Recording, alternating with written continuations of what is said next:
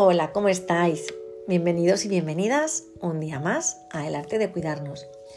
Quiero dedicar el episodio de hoy a que nos atrevamos a no gustar. Sí, a desengancharnos de lo que digan o piensen los demás. Sabemos que complacer a todo el mundo no solo es imposible, sino que es un seguro de infelicidad. Y la única forma de ser libre es darte permiso para ser lo que quieres ser, no lo que esperan los demás de ti. ¿Por qué creéis que nos cuesta tanto ser felices? Eh, según Alfred Adler, médico y psicoterapeuta austriaco, él dice que la mayoría de nuestros problemas aparecen cuando dejamos de ser quienes queremos ser para gustar a terceros. Y es que los seres humanos tenemos tanta dependencia y nos preocupa tanto lo que puedan pensar o decir de cada uno de nosotros que a veces se convierte en un freno de poder aflorar o fluir como nos gustaría. Y por si no fuera suficiente, él afirma que otra de las fuentes de la infelicidad que tenemos es el compararnos con aquellos que están mejor que nosotros. Contra este hábito tan demoledor para la autoestima, él afirmaba que lo importante no es con qué nacemos, sino qué hacemos con ello. No hay que confundir ser distinto con ser mejor o peor, o superior o inferior. Cada uno somos únicos y con esto nos tenemos que quedar. Cuando tratamos de ser o actuar de cierto modo para conseguir el cariño o el reconocimiento de los demás, suelen surgir dos problemas. El primero es que nos convertimos, sin darnos cuenta, en esclavos de otros y el segundo dice que vivimos en terreno abonado para las decepciones, ya que la vida nos demuestra que por mucho que hagamos, nunca lograremos gustar a todo el mundo. Así es, y solo tenemos que aceptarlo y ser fieles a nosotros mismos. Debemos asumir que no podemos gustar a todo el mundo y dirigir nuestra energía y atención a aquellas personas que sí nos comprenden y sí nos aprecian.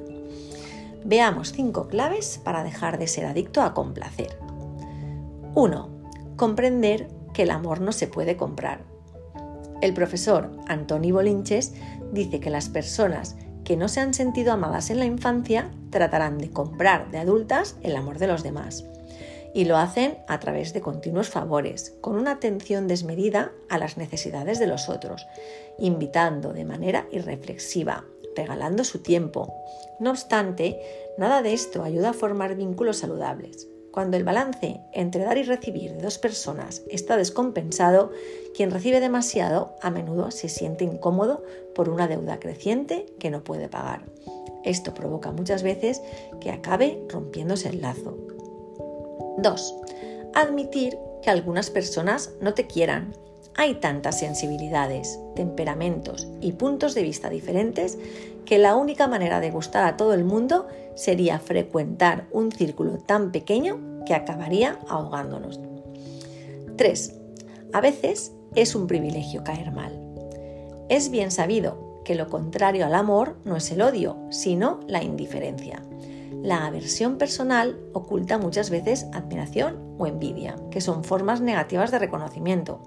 Sobre esto, en una de sus meditaciones, Marco Aurelio afirmaba, el verdadero modo de vengarse de un enemigo es no parecérsele. 4. Identifica lo que quieres. En nuestra tradición crecemos con la idea de que está bien ocuparse de las necesidades de los demás, pero no de las propias tomar conciencia de lo que de verdad quieres en la vida será una autopista a la autoestima. Y 5.